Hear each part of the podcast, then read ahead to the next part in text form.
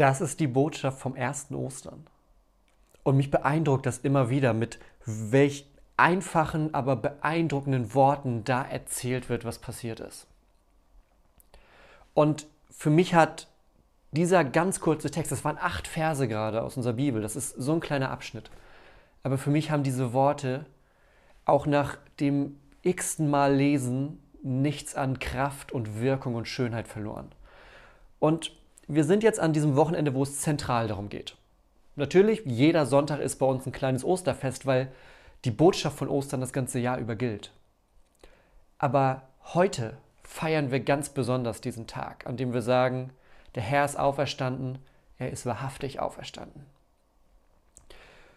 Und was dieses Jahr tatsächlich noch dazu kommt, was auf gewisse Art auch unglaublich ist, ist, dass wir Ostern ganz anders feiern.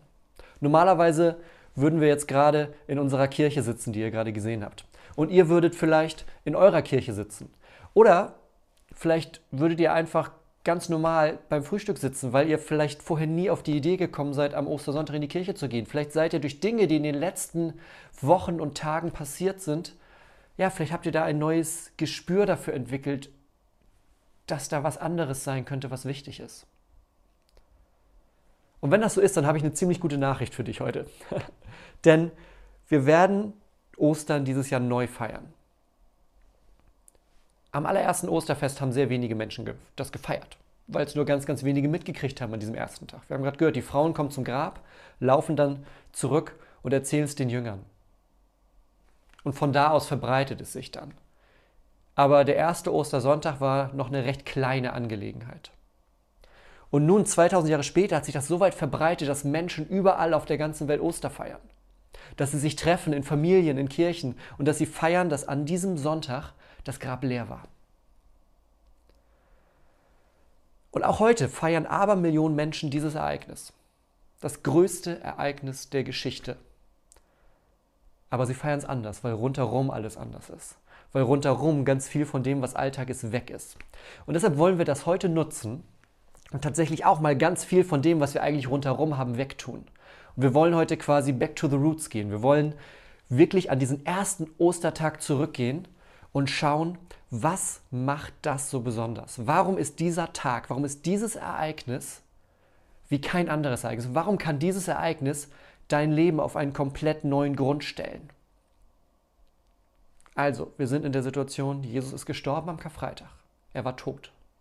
Er wurde vom Kreuz genommen und in einer Höhle beerdigt, in einer Grabeshöhle. Und ein schwerer Stein wurde davor gerollt. Und die Frauen kommen zum Grab. Der Stein ist weg, das Grab ist leer. Und genauso wie diese Frauen und die Jünger damals sich mit einmal mit der größten Frage aller Zeiten konfrontiert waren, bist auch du heute mit dieser größten Frage aller Zeiten konfrontiert. Denn am Ende des Lebens ist keine Frage wichtiger als diese eine. Es gibt nur eine Frage, die am Ende des Lebens wichtig ist, nämlich die Frage, was macht dein Glauben aus?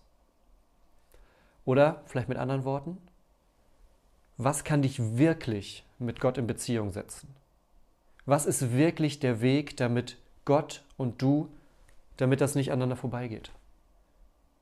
Was macht deinen Glauben aus? Das ist die Frage, mit der wir uns heute beschäftigen wollen. Und heute gibt es alle möglichen Antworten dazu. Wenn man sich umguckt, Du findest ganz viele religiöse Antworten. Du findest ganz viel in irgendeiner Art spirituelle Antworten. Du findest auch Antworten, die einfach gar nichts bedeuten. Ist heute auch in Ordnung, wenn man sagt, naja, ist mir eigentlich egal. Wir sind nämlich in einer sehr, sehr pluralistischen Gesellschaft und auf ganz vielen, in ganz vielen Bereichen ist es eine total tolle Sache. Nur ist es so, dass es dazu geführt hat, dass wir ganz schnell in die Versuchung kommen und sagen, naja, am Ende des Tages führen doch alle Wege zu Gott. Ich, hatte, ich habe überlegt, ob ich die Geschichte erzählen soll, weil ich mich normalerweise, also ich mache mich nicht über den Glauben von anderen Leuten lustig, aber ich bin bei dieser Geschichte kurz davor. Es gab mal ein Gespräch, das ist schon ein bisschen her, das war noch im Studium. Da gab es ein Gespräch mit jemandem und die war felsenfest davon überzeugt, diese Frau, die war felsenfest überzeugt, dass sie wiedergeboren ist. Sie war sich hundertprozentig sicher. Und wir waren zu dritt, da war noch ein anderer Freund von mir dabei. Wir haben uns so unterhalten und sie war, sie war felsenfeste Überzeugung, sie, wurde, sie, sie hat schon mal gelebt, sie wurde wiedergeboren. Und wir haben, haben uns dann so unterhalten, woran machst du das fest? Also woher weißt du, dass du, also wie kommst du darauf, war meine Frage. Ich, ich finde, das ist eine logische Frage in dem Moment. Und sie sagte, naja, aber das ist doch, also sie sagte, sie spürt das. Sie merkt die Dinge, die sie jetzt gerade liebt, die Dinge, die sie jetzt liebt, das müssen doch Dinge sein aus ihrem früheren Leben. Wie kommt das denn sonst zu ihr, dass sie jetzt zum Beispiel, das war dann ihr Beispiel, wie kommt es dazu, dass sie die Dinge liebt? Und ich habe gefragt, ja, aber was, was ist es denn, was du liebst? Also was sagt das über dein früheres Leben aus? Und sie sagt, naja, ich liebe Bäume und Frankreich. Und, ich musste da schon so ein bisschen grinsen und ich, ich hatte so eine dumpfe Ahnung, welche Richtung es geht. Und was bedeutet das? Felsenfest hat sie mich angeguckt und gesagt, ich war in meinem früheren Leben ein Baum in Frankreich. Der Freund und ich, die, wir haben so versucht, irgendwie gute Miene zu wahren. Er sagte dann nur so, naja, ich, ich liebe Frauen, was, was bedeutet, war ich eine frühere Frau oder so? Und sie guckte mich dann nochmal an und sagte, ja, aber was ist das denn mit dir? Und ich hatte dann auch keine im Nachhinein tut mir es vielleicht sogar ein bisschen leid. Ich hatte dann keine bessere Antwort, dass ich gesagt habe, naja, ich mag halt total gerne Hunde und Frankreich und vielleicht war ich ja ein Hund in der Nähe von deinem Bau. Also ich konnte nicht so ganz ernst bleiben, weil, aber auch weil sie das mit so einer Ernsthaftigkeit gesagt hat und aus so einem, einfach aus so einem Bauchgefühl heraus, naja, ich mag halt Frankreich und Bäume, also war ich wahrscheinlich ein Baum in Frankreich. Und das Interessante ist aber, dass heute ganz, ganz viel von dem, was wir glauben, wovon wir eigentlich sagen würden, das muss ein festes Fundament sein, worauf man Leben bauen kann, dass wir es ganz stark von so Gefühlen und so Eindrücken und Dingen, die halt irgendwie so gerade da sind, abhängig machen, ja? Also weil ich Frankreich und Bäume mag, glaube ich auf einmal an Wiedergeburt, weil das irgendwie für mich dann eine Erklärung gibt. Und das Interessante ist aber, dass wir uns mit diesen Fragen allgemein am stärksten dann beschäftigen, wenn wir Kontrolle verlieren. Das ist so meine Erfahrung auch gerade in den letzten Wochen. Dass ganz viel Interesse an Glaube, an den Fragen, naja, was macht denn eigentlich das Leben, was macht mein Sein aus, wenn rundherum ganz viel wegfällt? Und dann kommen wir automatisch zu diesen Fragen, die wir in unserem Alltäglichen uns manchmal gar nicht stellen. Und das kann in zwei Richtungen gehen. Das kann in so eine Richtung gehen, die, naja, alles ist in Ordnung. Hauptsache, alles ist gut. Ne? Auch wenn es um den Tod geht zum Beispiel. Sitzt jetzt auf einer Wolke, schaut uns zu. Ich denke da manchmal, es, es gibt so Dinge, da möchte ich gar nicht, dass mein verstorbener Opa mir zuguckt. Das Interessante ist aber, dass genau das diese Punkte momentan sind, wo Menschen so ein Gespür für die Ewigkeit haben. So ein Gespür dafür, dass da noch mehr ist als das, was wir sehen. Und gerade in diesen Tagen, wo rundherum ganz viel nicht mehr normal ist, ist das besonders stark. Nur ist es kein Geheimnis, ja? Es ist kein Geheimnis, dass ich Christ bin, dass ich Nachfolger von Jesus bin. Und das Spannende ist, wenn man über Gott redet oder über Spirituelles, über irgendwie ein höheres Wesen, das ist nicht kontrovers. Da kommen Menschen mit klar, wenn man sagt, naja, ich glaube halt irgendwie an Gott oder ich glaube, da ist was, ich glaube, da ist eine höhere Macht. Das ist gar kein Problem. In den allermeisten Fällen. Kontrovers wird es, wenn der Name Jesus fällt. Denn wenn der Name Jesus fällt, dann wird das Ganze bestimmt dann ist da nicht irgendwie irgendwas gemeint, was irgendwie nicht hier ist, sondern irgendwie im Himmel, sondern ist da etwas Historisches mit gemeint. Dann ist da etwas mit gemeint, worauf man ziemlich genau eingrenzen kann, worum es geht. Jesus. Vor 2000 Jahren gelebt, am Kreuz gestorben.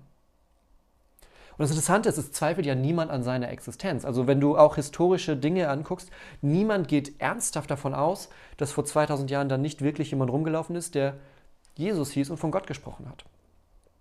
Und die Menschen mögen total gerne seine Lehre. Die mögen total gerne, dass Jesus sagt, hilf mal den Armen. Die mögen total gerne, dass er sagt, lieb deinen Nächsten wie dich selbst. Sei selbstlos, kümmere dich. Ja? Greif nicht zum Schwert. All die Dinge, lieben die Menschen. Das Problem ist, wenn der exklusive Anspruch kommt. Und deshalb heißt die Predigt von heute, Jesus ändert alles. Und da wollen wir heute reingucken, wie Jesus nämlich alles ändert. Denn ich bin der festen Überzeugung, dass das wirklich so ist, dass wenn wir verstehen und wenn wir nicht nur im Kopf, sondern auch im Herzen verstehen, wer Jesus ist und was der getan hat, dann ändert das alles in unserem Leben.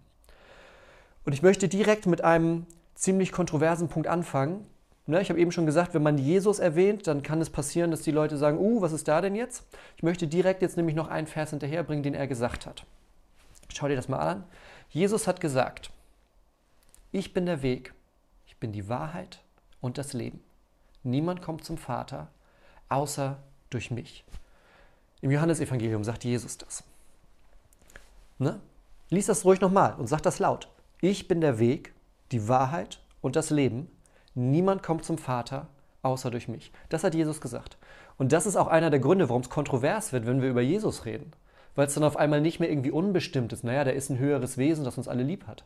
Sondern da kommt jemand und sagt, ich bin der Weg zu Gott. Und wir können auch jetzt hier kurz, ne, ich, es ist ja so, auch andere Religionen haben schöne und gute Dinge. Aber sie sind nicht das gleiche wie das Christentum. Sie sind nicht das gleiche. Buddhismus zum Beispiel kennt nicht die Vorstellung von einem persönlichen Gott. Es ist ein ewiger Kreislauf mit Wiedergeburt und zu einem, naja, dem Ziel, da irgendwie rauszukommen. Hinduismus auf der anderen Seite hat ganz viele Götter und wir nehmen, die Menschen nehmen Kontakt durch Rituale auf zu diesen Göttern. Was beide nicht haben, ist eine Form von Vergebung der Sünden, sondern es gibt sowas, das nennt sich Karma. Das heißt, wenn dir was Blödes passiert, dann bist du selber schuld, weil du hast vorher auch was Blödes angestellt. Also, jetzt in ganz kurz. wenn du das vergleichst zum Beispiel mit dem Islam. Ein Gott, den nennen sie Allah. Das Entscheidende ist dein Verhalten. Das ist das Entscheidende am Ende vor Gott. Wenn du das wieder vergleichst mit der ganzen spirituellen New Age-Bewegung, da geht es dann nicht mehr um Gott, sondern da geht es um den Kosmos. Da geht es darum, eins zu werden mit der Schöpfung und dem Kosmos. Und all das steht aber in einem ganz krassen Kontrast zu diesem Jesus, der sagt, ich bin der Weg, die Wahrheit und das Leben. Denn Jesus sagt, Gott liebt dich so sehr, dass er Mensch wird, dass er geboren wird, dass er am Kreuz den Tod erleidet, dass er nach drei Tagen aufersteht und dass es keine Rituale, keine Gegenstände, keine Leistungen braucht, sondern alleine der Glaube ist entscheidend. Das ist die Kernbotschaft des Christentums. Allein der Glaube ist entscheidend für die Beziehung zwischen Gott und dir. Nicht, was du tust, nicht, was du in einem früheren Leben angestellt hast, in Klammern, was es gar nicht gibt. Nicht, ob du deine Rituale richtig machst, sondern der Glaube, das Festhalten an Jesus ist entscheidend. Ja, also ihr merkt, auch andere Religionen haben gute Dinge, aber es ist nicht das Gleiche. Es ist was anderes. Und heute, wo die Zeit nicht immer einfach ist, wo wir gerade eine Phase haben, die ganz unsicher ist, da möchte ich mit dir gemeinsam ein Leben mit Jesus in Erwägung ziehen. Und das ist ganz egal, welchen Hintergrund du jetzt erstmal hast. Es ist egal, wo du herkommst, wie lange du vielleicht auch schon Jesus kennst oder ob du ihn gar nicht kennst, ob du durch Zufall hier gerade heute Morgen gelandet bist, ob du einfach gerade beim Frühstück sitzt, ob du früher oft in die Kirche gegangen bist, ob du noch nie in der Kirche warst, das ist ganz egal. Was wir heute machen wollen ist, wir wollen gemeinsam ein Leben mit Jesus in Erwägung ziehen. Denn am Ende des Tages geht es um deinen Glauben. Die Beziehung zwischen dir und Gott die ist zwischen dir und Gott. Das ist deine Verantwortung mit. Und nur so als kleinen Disclaimer, es geht nicht darum, Ja zu sagen zu unserer Gemeinde oder zu unserer Kirche. So sehr ich unsere Gemeinde auch liebe und unsere Kirche auch. Es geht nicht darum, dazu Ja zu sagen. Es geht auch nicht, Ja zu sagen zu oder ne, alles gut zu finden, was Christen machen. Ich kenne Christen, die liebe ich wahnsinnig doll und ich kenne Christen, da schüttel ich den Kopf. Und es geht am Ende des Tages auch nicht dazu, irgendwie mich gut zu finden oder mir zuzustimmen. Ja? Wenn ich dir das gleich zeige, dann sind das nicht Sätze von mir, sondern Sätze aus der Bibel, Sätze, die Gott sagt. Am Ende des Tages werde auch ich dich enttäuschen wahrscheinlich. Die Chance ist relativ hoch. Es geht allein darum, was Jesus tut. Und deshalb gucken wir uns heute seine Taten, seine Auferstehung und seine Botschaft an wie schon gesagt, wir gehen richtig zurück zu den Wurzeln, back to the roots, zum leeren Grab am Ostersonntag und schauen uns an, warum verändert das alles? Und wir fangen mit seinen Taten an. Wir wollen einmal sehen, was ist das, was Jesus getan hat? Was bedeutet das für dich? Und da habe ich einen Satz mit, ganz, ganz am Anfang von der Begegnung zwischen Jesus und den Menschen. Und ich liebe diesen Satz. Ich liebe diesen Satz. Pass auf. Das ist am Anfang vom Markus-Evangelium. Und Jesus wird von den Pharisäern gefragt, warum bist du ständig mit Leuten unterwegs, die in der Gesellschaft nichts wert sind? Warum bist du mit Menschen unterwegs, mit denen man eigentlich nicht unterwegs sein sollte? Du bist irgendwie mit Sündern unterwegs, mit Steuereintreibern, mit Prostituierten. Warum gibst du dich mit solchen Menschen ab, sagen die Pharisäer und Schriftgelehrten zu Jesus? Und Jesus antwortet, und ich liebe das, er antwortet, die Gesunden brauchen keinen Arzt wohl aber die Kranken. Ich bin gekommen, um Sünder zu rufen, nicht Menschen, die sich schon für gut genug halten. Das ist die Antwort, die Jesus gibt. Ja? Ich bin nicht für die Gesunden da. Die Gesunden brauchen den Arzt nicht. Ich bin da für die Kranken. Und das ist genau dieses Gegenüberstellen von dem, diesem Bild von einem religiösen Menschen, der seine Regeln im Kopf hat. Und der sagt, ja, dies macht man nicht, das macht man nicht, mit den Menschen geben wir uns nicht ab. Da stehen wir drüber. Und Jesus, der sagt, Gott liebt dich so sehr, dass er Mensch wird für dich, um bei dir zu sein. Egal, was vorher los war. Egal, ob du vorher ein Steuereintreiber oder eine Prostituierte warst. Jesus kommt in dein Leben und verändert etwas. Und das Spannende ist, wenn wir über seine Taten reden, auch zur damaligen Zeit, auch in der Bibel, die Menschen bestreiten nicht seine Wunder. Ja? Die Pharisäer, die Schriftgelehrten, die sind nicht sauer darüber, dass Jesus Wunder tut. Die bezweifeln nicht, dass er jemanden heilen kann. Die sehen das, dass er jemanden heilt. Aber die sind sauer, dass er das tut. Er soll damit aufhören. Darum geht es ihnen. Die bestreiten nicht, dass er es kann. Das sehen die. Die sehen, dass Blinde sehen, Lahme gehen können, Tote auferstehen. Aber die wollen, dass er damit aufhört. Was soll das? Warum macht er das? Er soll das lassen. Und ich glaube, dieses Wunder, das erleben wir in ganz, ganz vielen Punkten diese Taten von Jesus. Ja, wir erleben das nicht wie damals, dass Jesus durch die Straßen geht und ein Wunder tut, jemanden heilt. Ne? Jesus ist an Himmelfahrt zum Vater zurückgekehrt. Der läuft hier nicht durch die Straße. Du wirst Jesus morgen früh nicht bei Aldi an der Kasse begegnen. Trotzdem passieren diese Wunder, wo Leben sich verändern. Und ich bin, ich bin für mich selbst immer gleich das beste Beispiel. Es gibt oder gibt weniger, aber es gab wirklich lange Phasen in meinem Leben, die voll mit Angst sind. Voll mit Selbstzweifeln, Selbst. Ich mochte mich nie so richtig doll. Ja? Und auch heute gibt es immer noch so ziemlich düstere Tage in meinem Leben. So finstere Tage. Es ist nicht mehr so wie früher, dass ich dann einfach mal ein komplettes Wochenende im Bett verbringe oder sowas. Das gibt es nicht mehr. Aber es gibt immer noch Tage, wo ich das Gefühl habe, dass mein Wert nicht so ist, wie Gott ihn sieht. Und es gab so eine ja, so einen Prozess, so einen Weg in meinem Leben, wo ich neu gelernt habe, dass es nicht darauf ankommt, was ich tue, dass es nicht darauf ankommt, dass alle anderen mich mögen müssen, dass es nicht darauf ankommt, dass ich aus mir heraus alleine leben muss. Sondern so wie Jesus sagt, die Gesunden brauchen den Arzt, nicht die Kranken brauchen den Arzt. Ich bin gekommen, um die Sünder zu rufen. Das habe ich erlebt. Weil ich dazugehöre. Weil ich einer davon bin, weil ich einer bin, der einen Arzt braucht, weil ich ein Sünder bin, der gerufen wird. Das bedeutet nicht, dass von heute und auf morgen alles weg war. Aber es bedeutet, dass neue Ruhe da war, dass Vertrauen da war, dass ich wusste, es hängt nicht an mir, sondern ich kann mich an die Taten von jemand anders hängen. Ich kann mich an die Taten von Jesus hängen. Das ist der erste Punkt, den ich dir mitgeben möchte. Die Taten von Jesus sind zu unterscheiden von allem anderen, was wir auf dieser Welt erleben können. Weil er wirklich zu uns kommt, weil er wirklich zu uns kommt. Nicht erst, wenn du perfekt bist, nicht erst, wenn in deinem Leben alles läuft, sondern genau jetzt. In die tiefste Finsternis hinein. So wie in der Finsternis von Karfreitag am Ostersonntag das Licht kommt und der Tod besiegt ist und das Leben da ist. Und genau da wollen wir jetzt einmal hinspringen, denn wenn wir uns erst seine Taten angucken, wenn wir da hören, warum er gekommen ist, dann springen wir jetzt einen Punkt weiter und schauen uns seine Auferstehung an. Wir schauen uns die Auferstehung von Jesus an. Und Jesus ist durch ein Wunder in diese Welt gekommen. Das weißt du? Das feiern wir Weihnachten. An Weihnachten feiern wir genau das, dass er durch ein Wunder in die Welt gekommen ist. Und Jesus lebt dann ein Leben. Er wird Kind, jugendlich, erwachsen. 30 Jahre lang ungefähr ist er unterwegs, bis er das erste Mal öffentlich auftritt. Und er erlebt ganz viel. Er erlebt Hunger, Müdigkeit, Traurigkeit. Aber eine Sache, die gibt es in seinem Leben nicht und das ist Sünde. Sünde gibt es bei Jesus nicht. Jesus sündigt nicht, sagt der Hebräerbrief. Er ist uns in allem gleich außer in der Sünde. Und das unterscheidet ihn von uns. Das unterscheidet ihn, weil seine Liebe zu uns so groß ist, dass die am Kreuz den Ausdruck findet.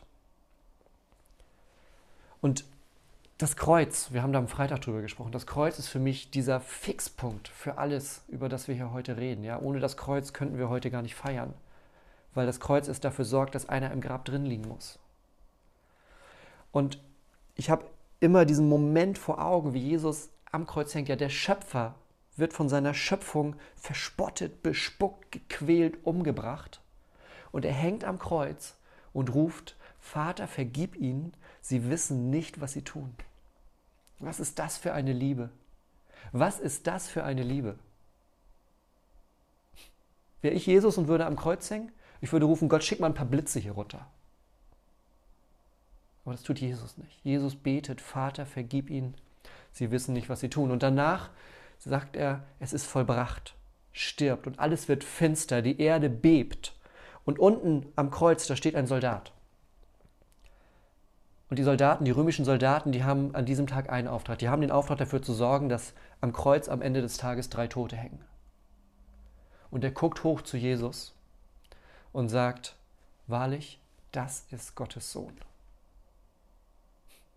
Und drei Tage später hören wir das, was wir, äh, passiert das, was wir in der Lesung gehört haben. Weil das vorhergesagt ist. Er kommt, stirbt und nach drei Tagen steht er wieder auf. Und diese Auferstehung von Jesus, die möchte ich mal aus einem Satz aus der Apostelgeschichte, da möchte ich dich mal mit hineinnehmen. Der heißt nämlich, ihr habt den Urheber des Lebens getötet.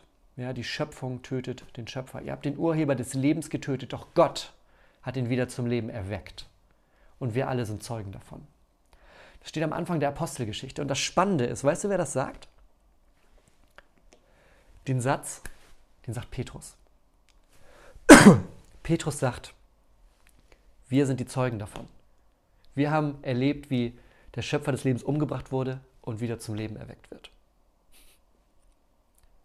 Und Petrus, das weißt du vielleicht, ist der, der kurz vorher noch Jesus dreimal verleugnet hat der, der das erst nicht glauben konnte, der, der geflohen ist, der weggelaufen ist, weil er Angst hatte, festgenommen zu werden. Der steht da jetzt vor der versammelten Mannschaft am Anfang der Apostelgeschichte, hält eine Predigt und sagt, wir sind Zeuge davon, wie er umgebracht wurde und von den Toten auferstanden ist. Und das verändert für die Jünger alles. Die ziehen los. Ja? Zehn von den elf sterben relativ fix als Märtyrer. Also elf, weil Judas, das weißt du vielleicht, der bringt sich noch am Karfreitag tatsächlich um, nachdem er Jesus verraten hat. Das heißt, es sind da erst noch elf Jünger über. Und die ziehen rum. Und ganz, ganz viele von denen sterben relativ bald als Märtyrer. Die sterben dafür, dass sie sagen, unser Leben wurde dadurch so verändert, wir können nicht anders als umhergehen und das erzählen. Und das ist für mich immer auch so ein Ding, wo ich denke, manchmal kommen ja so Leute und sagen, naja, aber was wäre denn, wenn das alles erfunden ist? Was wäre denn, wenn die einfach nur die Leiche versteckt haben? Dann denke ich, ja, aber ich sag mal, zehn Typen, die relativ, das sind jetzt ne, einfache Leute vom Land, gehen mit der größten Botschaft der Welt rum und wenn das am Ende alles eine Lüge wäre, dann waren die ganz schön dämlich, denn die sind dafür gestorben. Die wurden dafür ausgepeitscht, die wurden dafür gejagt, gesteinigt, den Löwen zum Fraß vorgeworfen und geköpft. Für eine Lüge bisschen wenig. bisschen dumm. Plus, es ist ja nicht so, dass die, also würde ich diese Lüge erfinden, dann würde ich eine Zeit lang warten. Das Ding geht drei Tage später los. Ja? Freitag stirbt er, Sonntag ist das Grab leer.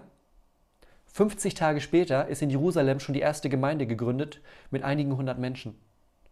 Die hätten easy zum Grab gehen können und mal gucken und denken, oh Moment, ist ja doch nicht leer. Damit wäre die Sache schnell, relativ schnell rum gewesen. Aber Petrus sagt, wir sind Zeugen davon, was passiert ist. Wir sind Zeugen davon, dass der Tod besiegt ist. Und das verändert alles. Das verändert alles. Der elfte von diesen Jüngern, der loszieht, ist eine ganz besondere Geschichte. Das ist Thomas.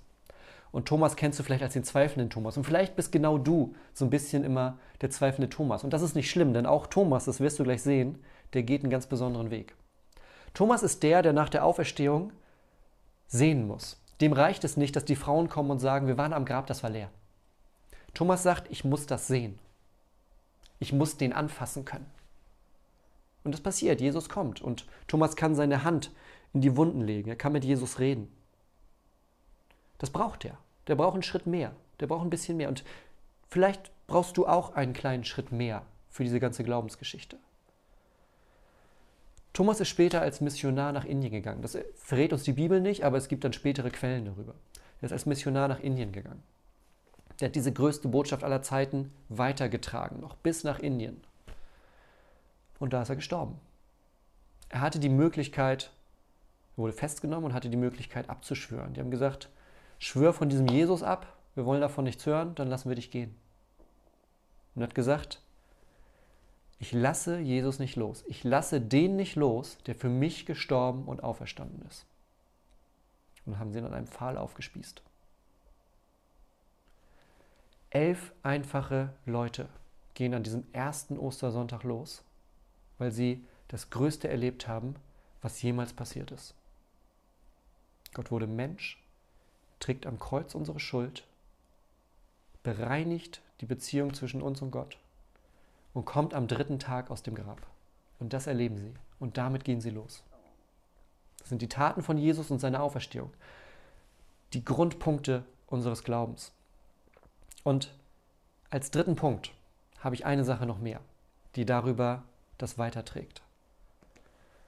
Ich möchte nämlich noch einen kleinen Blick auf seine Botschaft werfen. Da wird das nämlich zusammengefasst die Botschaft, mit der Jesus zu uns gekommen ist und mit der er immer noch zu uns kommt.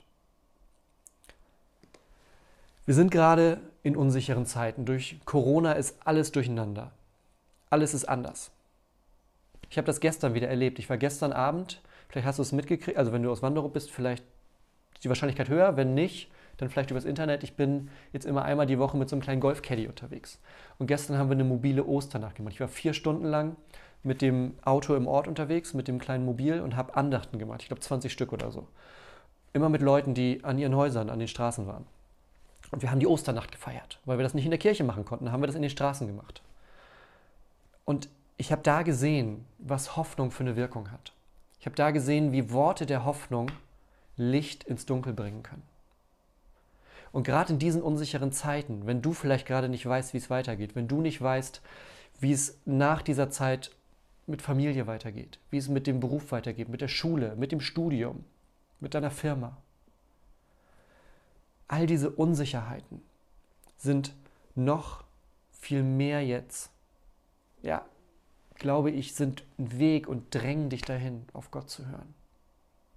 Denn diese Worte der Hoffnung, die wir machen, die sind nur klein im Vergleich zu dieser größten Hoffnung, die wir seit Ostersonntag haben. Und ich habe einen Vers für dich da mitgebracht. Merkst heute drei Verse, manchmal habe ich mehr. Drei Verse heute nur. Ja, vier, ganz am Anfang. Nein, vier Verse heute nur. Römerbrief. Und da sagt Paulus, er sagt, wir werden von Gott gerecht gesprochen, indem wir an Jesus Christus glauben. Dadurch können alle ohne Unterschied gerettet werden. Sag das mal laut. Sag das mal.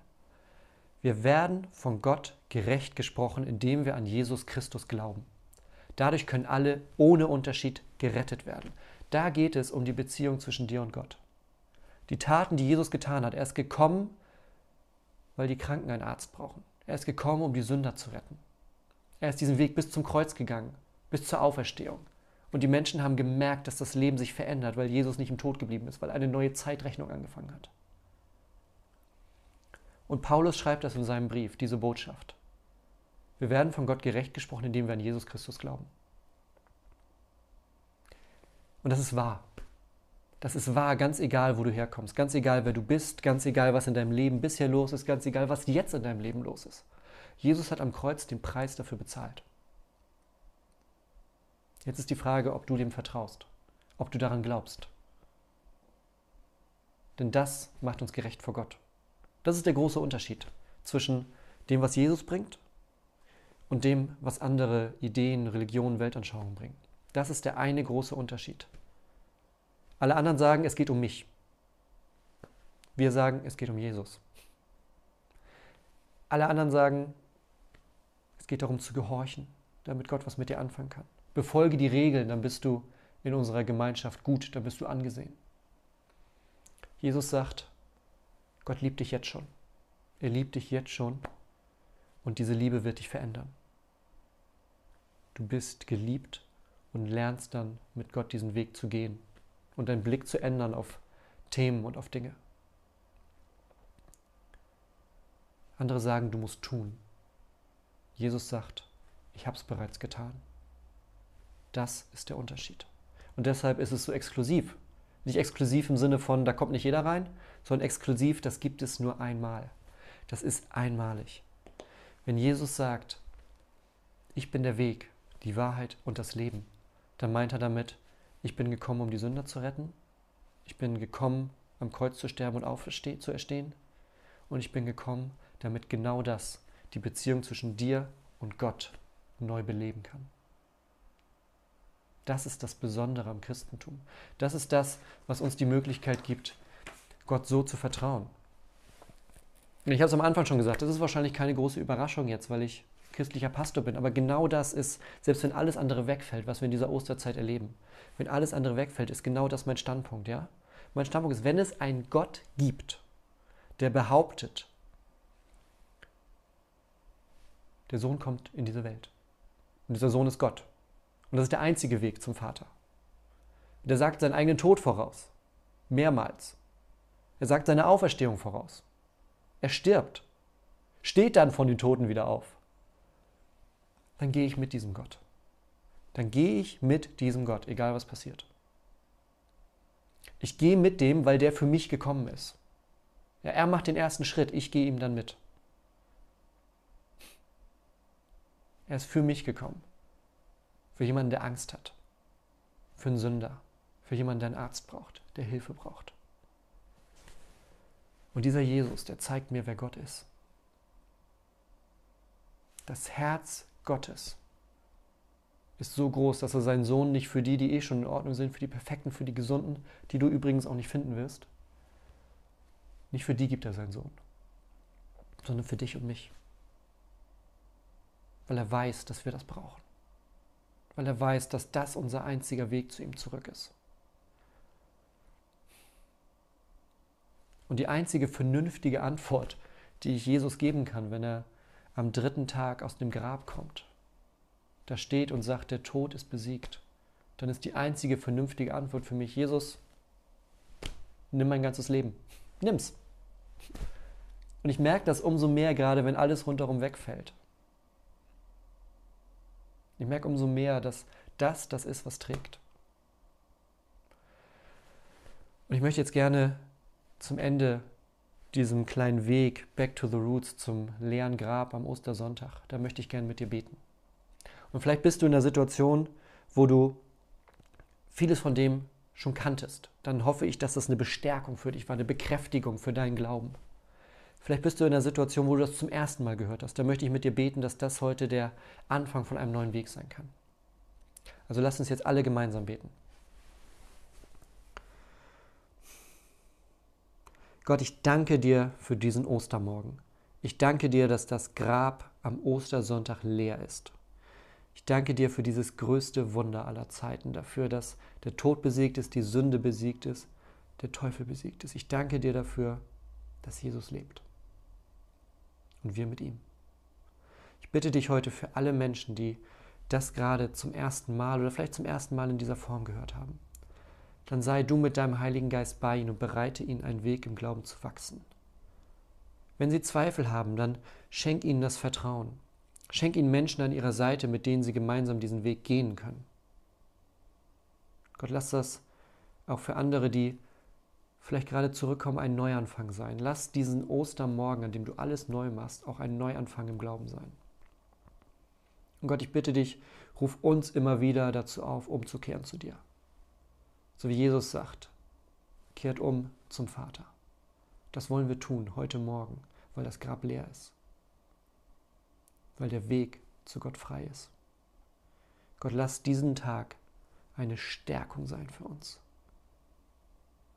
Und ich bitte um deinen Heiligen Geist für alle Menschen, die jetzt gerade mit uns beten. Sei uns nahe, nimm dir den Platz in uns, fülle uns und stärke uns, entfache in uns diesen Glauben, mit dem wir gestärkt auf einem festen Boden stehend hinausgehen an diesem Ostersonntag. Im Namen Jesu. Amen.